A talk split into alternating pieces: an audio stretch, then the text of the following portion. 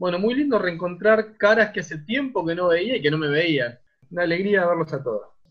Una alegría verlos. Y al resto que veo por primera vez, eh, gracias por, por estar acá y bueno, por darme el privilegio de estar en este espacio en este momento. Los invito a ir a la lectura de Primera Reyes, capítulo 19. Así ya nos vamos metiendo en, en temas. Primera Reyes 19, y vamos a leer del verso 9 al 18. Primera Reyes 19, del 9 al 18. Si alguno se anima a hacer la lectura, bárbaro. Aquel que la tenga y se anime, que abra el micrófono. Y allí se metió en una cueva donde pasó la noche. Y vino a él palabra de Jehová, el cual le dijo, ¿qué haces aquí, Elías?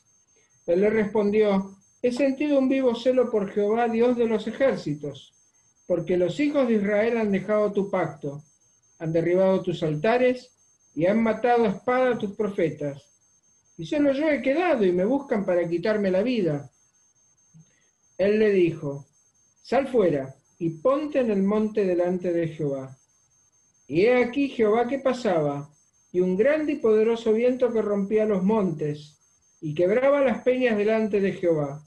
Pero Jehová no estaba en el viento y tras el viento un terremoto, pero Jehová no estaba en el terremoto. Y tras el terremoto un fuego, pero Jehová no estaba en el fuego. Y tras el fuego un silbo apacible y delicado. Y cuando lo oyó Elías, cubrió su rostro con su manto y salió y se puso a la puerta de la cueva. Y he aquí vino a él una voz diciendo, ¿qué haces aquí, Elías? Él respondió, he sentido un vivo celo por Jehová de los ejércitos, porque los hijos de Israel han dejado tu pacto, han derribado tus altares y han matado a espada a tus profetas, y solo yo he quedado, y me buscan para quitarme la vida. Y le dijo Jehová, ve, vuélvete por tu camino, por el desierto de Damasco, y llegarás y ungirás a Hazael por rey de Siria a Jesús, a Jehú, hijo de Nimsi, ungirás por rey sobre Israel, y a Eliseo, hijo de Safat, de Abel Mehola, ungirás para que sea profeta en tu lugar. Y el que escapare de la espada de Hazael, Jehú lo matará. Y el que escapare de la espada de Jehú, Eliseo lo matará. Y yo haré que queden en Israel siete mil, cuyas rodillas no se doblaron ante Baal, y cuyas bocas no lo besaron. Amén. Palabra de Dios poderosa en esta tarde-noche. Y el título del sermón es Entre lo divino y lo humano. Todo el tiempo estamos con un pie en un lado y un pie en el otro. Eh, cada situación de la vida nos enfrenta a esto, ¿no? Si tomamos eh, la opción por aferrarnos a Dios, a lo divino, o nos arreglamos como podemos con lo humano. Yo creo que la segunda es la que más veces usamos, por lo menos mi caso. Y Dios nos habla a través de esta palabra. Pero primero vamos a hacer una breve introducción, porque este pasaje viene concatenado de otro anterior. Si tomamos conciencia, eh, primero vemos a, Elías este, que ora a Dios para que venga fuego y consuma un holocausto que estaba inundado de agua, porque había desafiado a los profetas de Baal a que si el Dios de ellos realmente era Dios, que consuma el holocausto que ellos habían armado. Y estuvieron muchas horas y no pasó nada. Y Elías que mandó inundar el holocausto de Dios, que había levantado el altar nuevamente, lo había reconstruido, que había puesto 12 piedras representando a las 12 tribus de Israel, ora y cae fuego del cielo y consume todo el holocausto. Hasta la tierra quema. Segundo acto, Elías manda a matar a todos los profetas de Baal y los corren hasta el río y los deshuellan a todos, le cortan la garganta. Tercer acto, Elías le ordena al rey de que se vuelva a su palacio a comer y a beber, porque la reunión que estaban teniendo en ese lugar era causa de que había una sequía y que hacía tiempo que no llovía, porque Dios lo había hecho a través de Elías. Y ahora Dios a través de Elías volvía a traer la lluvia. por eso era que se invocaban a los dioses. Y el único Dios que respondió es el verdadero. Y entonces Elías le dice a Acab, andate porque ya viene la lluvia. Cuarto acto, el rey Acab vuelve a su palacio y se encuentra con Jezabel y le cuenta todo lo que había hecho Elías. No nos olvidemos que Jezabel no era israelita, sino que Jezabel era la que había instalado el culto de adoración a Baal en Israel y había traído a sus propios sacerdotes, los cuales habían muerto a manos de Elías y el pueblo. Así que quinto acto, Jezabel manda un mensajero a decirle a Elías que iba a morir a esa misma hora al otro día. Sexto acto, Elías huye desesperado, muerto de miedo, porque sabía que su muerte se acercaba. Porque Jezabel era una mujer bastante brava. Ahora sí, nos introducimos ya al texto. Primero hablemos de la palabra, ¿no? Eh, el texto nos dice que viene la palabra de Dios, Dios le habla a Elías. Y ahora la pregunta que tengo, ¿no? Es, ¿la palabra de Dios fue Elías o Elías fue la palabra de Dios?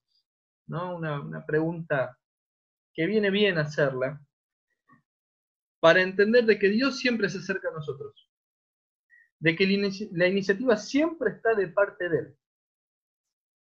Y que no nos desesperemos cuando alguien no responde como nosotros creemos que debe responder a Dios.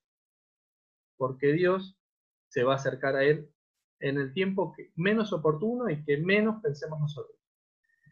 A veces estamos pensando, uy, esta persona sigue en la misma, en vez de acercarse a Dios, estamos todos para ayudarlo y una y otra vez caen las mismas cosas oremos por él. Sostengámoslo en oración, tengamos paciencia, porque Dios es fiel. Dios no nos abandona, Dios hace su obra. Y a pesar de que pasen años, Él sigue trabajando, aunque nosotros no lo veamos. Por eso es eh, importante entender de que Dios es el que siempre toma la iniciativa y es el que siempre nos convence por medio del impulso de su espíritu a que lo sigamos, a que lo amemos, a que lo busquemos. La palabra de Dios lo acusa, lo justifica, lo condena. ¿Qué hace la palabra de Dios dos veces con Elías? Lo único que hace la palabra de Dios es preguntarle, ¿qué haces ahí? ¿Qué haces ahí? Eso es lo que hace la palabra de Dios. Sin embargo, la palabra de Elías lo único que hace es justificarse, lo único que hace es condenar, eh, lo único que hace es tratar de salvar su vida. Fíjense qué diferencia hay entre la palabra de Dios y la palabra del hombre, ¿no? Cuando el hombre habla desde su lugar, desde su humanidad, eh, lo único que trae es justificación. Lo vivimos desde Adán y Eva. Cuando Adán se justifica eh, con Dios diciendo la mujer que me diste, cuando Eva dice la serpiente que vos creaste y cuando la serpiente lo mira a Dios como diciendo, yo simplemente les mostré el camino, ellos eligieron. Pero siempre nos justificamos. Pero Dios en vez de justificarse, lo único que hace es preguntarnos, ¿para qué? Y para que meditemos, para que pensemos, para que tomemos conciencia de dónde estamos. Entonces, ¿qué es lo que le pregunta Elías? ¿Qué haces ahí? Y es la misma pregunta que nos hace hoy a nosotros. ¿Qué haces ahí? ¿Qué estás haciendo ahí? ¿Qué haces ahí con tu matrimonio? ¿Qué haces ahí con tu familia? ¿Qué haces ahí con tu trabajo? ¿Qué haces ahí con la iglesia a la que asistís? ¿Qué haces con tu vida cristiana? O sea, ¿qué estás haciendo ahí? Y esa es la pregunta profunda que no la vamos a responder hoy, pero que todo el tiempo tendríamos que ir y, a, ahondar cada vez un poquito más. ¿no? ¿Qué hago acá? ¿Qué estoy haciendo acá? La respuesta superflua, fácil, la tenemos todos enseguida. Pero hay que volver a preguntar. De hecho, Dios dos veces le pregunta a Elías, ¿qué haces ahí? ¿Por qué? Porque Elías daba la respuesta obvia, que es la que tenemos todos en la boca. La respuesta simple, la fácil, que es la máscara con la que me escondo para no ver mi verdadera realidad para no ver mi miseria, para no ver mi pobreza, para no ver mi falta de fe, mi falta de amor. Y, es una pregunta que viene a restaurar la vida de Elías. No lo viene a condenar, ¿eh? No lo viene a confrontar con, con lo peor de él, sino todo lo contrario. A que Elías pueda ver el amor de Dios y él mismo cambiar esa realidad que ahora lo estaba afectando con una angustia de muerte, ¿eh? ojo. Eh, él se va a la cueva porque sentía angustia de muerte, porque sabía que le iban a matar. Y cuando corremos esa angustia nos olvidamos de Dios, nos olvidamos de la iglesia, nos olvidamos de todo, porque es la vida de uno la que está en juego. Y hoy vivimos en tiempos en que nuestra vida está en juego, con este famoso COVID, donde hoy estamos y mañana realmente no sabemos. ¿Y cuántas cuevas tenemos nosotros en las cuales nos escondemos? Pensando que nos vamos a morir. Y nos empezamos a alimentar de la justificación, nos empezamos a justificar el resentimiento de la situación, de la injusticia que nos aqueja. ¿Era justificable la angustia y el temor de Elías? Claro que sí. Lo había amenazado de muerte la reina. Es como si a nosotros nos amenaza de muerte el vicepresidente de la nación. ¿Qué tenemos nosotros para defendernos? Para poder responder frente a esa amenaza. Más que huir. A eso se enfrentaba Elías. Pero por otro lado, Elías estaba sordo espiritualmente hablando. Frente a la pregunta de Dios, ¿qué es lo que contesta Elías? Cualquier cosa. Cualquier cosa. Dice, mirá, estos israelitas que no creen en vos, que rompieron tu pacto, que se olvidaron de vos, eh, el único que queda soy yo. O sea, lo que Elías está haciendo es no escuchar a Dios, sino eh, tapar sus oídos y no dejarse guiar por la voz del Espíritu. ¿Cuál fue la función de Elías hasta ese momento como profeta para con el pueblo? La función del profeta era de intercesor, de anunciar las buenas nuevas de Dios, de denunciar el pecado del pueblo. ¿Para qué? Para que el pueblo se convirtiese. Era el mensajero de Dios al pueblo. Pero ahora, ¿qué está pasando con Elías? Ahora Elías está condenando al pueblo, porque ahí está diciendo, no hay ningún israelita que te adore. No hay ninguno que te quiera seguir. Y están deseando mi muerte, así como mataron a todos tus profetas. Fíjense cómo cambia la postura de Elías, de ser un profeta de Dios enviado para rescatar al pueblo de Dios, a ser alguien que se queja ante Dios para que destruya al pueblo. ¿Para qué? Para que Elías poder salvar su vida. Porque si Dios destruía al pueblo, destruía a Jezabel. Por lo tanto, la vida de Elías era preservada. Ahora, ¿por qué no contesta lo que Dios le está preguntando? Justamente porque no escucha. Porque está tan sumido en su angustia, en su dolor, en su situación, que no piensa más allá y no ve horizontes. Y eso nos pasa a menudo cuando una situación nos desborda y no la podemos manejar. Y tenemos miedo. Nos transformamos en sordos y no buscamos a Dios para escucharlo, sino que simplemente nos justificamos a nosotros mismos y ante Dios de que es injusto lo que nos está pasando y que Dios tiene que hacer algo, como sea, pero que nos saque esta situación a nosotros encima. Y no pensamos en la gracia de Dios, en el amor de Dios, para soportar distintas situaciones, aún la propia muerte. ¿Qué sucede con nosotros cuando las situaciones nos desbordan? Esto mismo que le sucedió a, que le sucedió a Elías. Nuestra fe falla, nuestro amor se opaca, nuestra eh, búsqueda de Dios se corta, y lo único que hacemos es meternos en la cueva de la justificación. Y eso es algo que no tiene salida. Y el único que nos puede sacar de ahí es Dios, ni siquiera nosotros mismos. Por eso Dios con paciencia y con amor le sigue preguntando a Elías, ¿qué haces ahí? Dios trata con Elías así como trata con nosotros.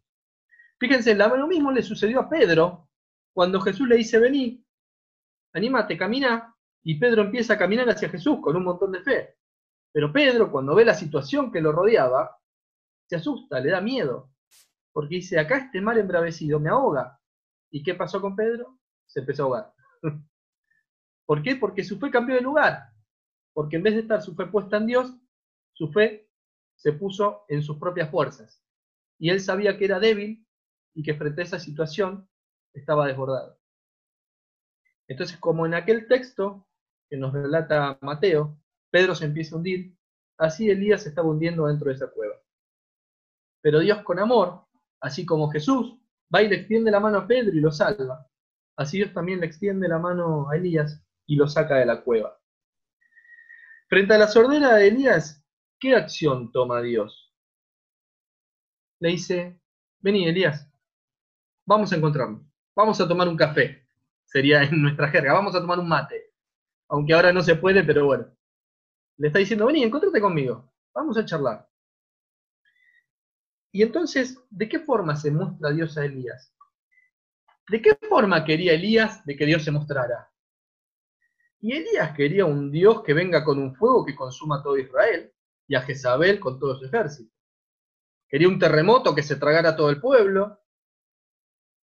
Quería este, que Dios interviniera con potencia y poder en favor de él. Pero sin embargo, Dios, ¿cómo se muestra? Con un murmullo, apacible, con un, una cosa deliciosa. ¿Vieron esas situaciones que nos encontramos en nuestra vida más de una vez, en las cuales tenemos tanta paz, tanta tranquilidad, tanta felicidad? Eh, a veces en un paisaje o en una situación familiar que vivimos que nos desborda la tranquilidad, la paz. Bueno, así es como Dios se le presenta a Elías, diciéndole, la salida no está en romper todo, en destruir todo, sino todo lo contrario en con tranquilidad y amor, hablar y empezar a escucharse. Porque el problema de Elías era que no estaba escuchando a Dios. Entonces Dios, al mostrarse como silbo apacible, Elías empieza a escuchar. Dios siempre tiene un remanente. Frente a la adversidad, Elías se creía que era el único. Porque lo primero que dice Elías, yo soy el único que cree en vos, que te adora, Israel no hay nadie y mataron a todos los profetas. Y eso era una mentira. Nosotros no somos los únicos. Hay gente que no conocemos, fiel a Dios, está sirviendo a Dios. Hay gente que no coincidimos quizás doctrinalmente o dogmáticamente, pero también ama a Dios y sigue a Dios. Y aunque no los conozcamos, no los veamos, ellos están ahí. En nuestra propia iglesia, en palabras de Calvino, se congregan fieles y hipócritas. Eh, la multitud que seguía a Jesús, había fieles y hipócritas. Y Dios nos muestra que remanente de él hay en todos lados siempre. ¿Por qué? Porque el plan es de él. Porque el que está orquestando todo es él. A pesar de que a veces nosotros veamos todo negro y creamos de que la iglesia se murió, de que la sociedad está muerta, de que esto va de mal en peor, de que vemos lo peor y lo más negativo, Dios siempre muestra su luz a través de un remanente fiel. Por eso debemos confiar en la fidelidad de Dios para la obra de Dios. No es el pastor, no son los ancianos, no son los hermanos, no son las hermanas, no son los niños, es Dios. Cuando nuestra centralidad de la vida es Dios, todo fluye y se armoniza y toma la dimensión que Dios va generando. Cuando nosotros nos enfocamos en las estrategias, que no digo que no hay que tenerlas, eh, en las fuerzas, eh, en la proyección, en la planificación, le pifiamos. Porque si eso no viene de parte de Dios, en vano trabajamos. Entonces, Elías había perdido de vista, porque su fe había caído, de que estaba con Dios y que era Dios el que estaba manejando toda esta situación. Si la salvación depende de una institución, estamos fritos. Si la salvación depende del profeta, del profeta Elías, estamos fritos. Porque Elías lo que estaba pidiendo era que Dios destruyera, destruyese, perdón, al pueblo, junto con Jezabel. Entonces, ¿de quién depende la salvación de principio a fin? De Dios. Ni siquiera de nuestras palabras de Dios. Y cuando nosotros creemos eso, está buenísimo porque nos da esa paz de que no le abrimos la puerta a nadie ni le cerramos la puerta a nadie. Porque el picaporte lo maneja Dios. Y eso nos saca peso encima. Y entonces dejamos de buscar la justificación para saber si se fue al cielo o no determinada persona. Confiemos en Dios. Eh, hay un teólogo, no me acuerdo el nombre ahora, les pido perdón, que dice que nos vamos a encontrar con tres sorpresas en el cielo. Una, que vamos a encontrar gente que pensamos que no iba a estar. Otra, que hay gente que pensamos que iba a estar que no va a estar. Y otra, la tercera, que nos vamos a encontrar a nosotros mismos. Entonces, no abramos ni cerremos la salvación a nadie, sino que prediquemos la palabra de Dios, esparzamos la semilla, el crecimiento siempre depende de Dios. Y Dios no está limitado a nada.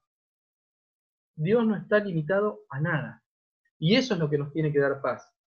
Que aún un embrión en el vientre materno, Dios lo llama, Dios lo busca y se encuentra con Dios. Que aún un discapacitado mental que no tiene ninguna clase de reacción, también puede encontrarse con Dios.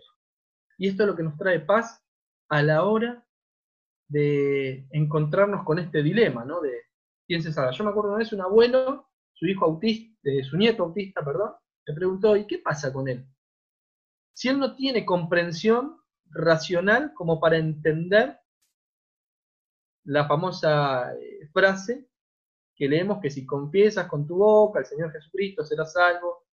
¿Qué pasa con eso? Me decía él. Yo decía, mira, Dios no está limitado a razón, no está limitado a tiempo, no está limitado a espacio. Y Dios cuando te habla, te habla al Espíritu y a todo el ser. Y cuando se encuentra con vos, se encuentra con vos. Y, y eso le dio paz a él. Y me dio paz a mí también.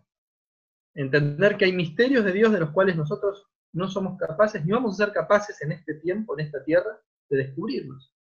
Y eso queda para Dios. Y Elías veía todo negro, pero Dios le muestra que había 7.000 personas que no se iban a arrodillar ante Baal ni que lo iban a besar, sino que iban a seguir a Dios y iban a ser fieles a Dios. Por eso cuando pensemos que la iglesia flaquea o creemos que la iglesia se viene a pique, Dios es fiel y siempre tiene un remanente. Entonces, para ir concluyendo, la palabra de Dios siempre viene a nosotros, siempre. Dios no nos deja huérfanos. Él siempre nos trae palabra refrescante, nos trae palabra vitalizante, siempre nos trae esa palabra que nos da la energía, la sabiduría y la inteligencia para poder vivir. Pidamos a Dios que nos quite toda sordera espiritual, porque todos en este momento estamos en alguna cueva por algún área de nuestra vida. Bueno, para eso tenemos que preguntarnos qué estoy haciendo acá, para descubrir si estoy en la cueva. Y si descubro que estoy en una cueva, bueno, pedirle a Dios que me venga a buscar con ese silbo apacible, que sana mi ser, que limpia y sana mis heridas. Dios siempre nos va a tratar con amor y paciencia, porque somos sus hijos. Dios no nos castiga, Dios nos ama. Por eso Dios envió a Jesucristo.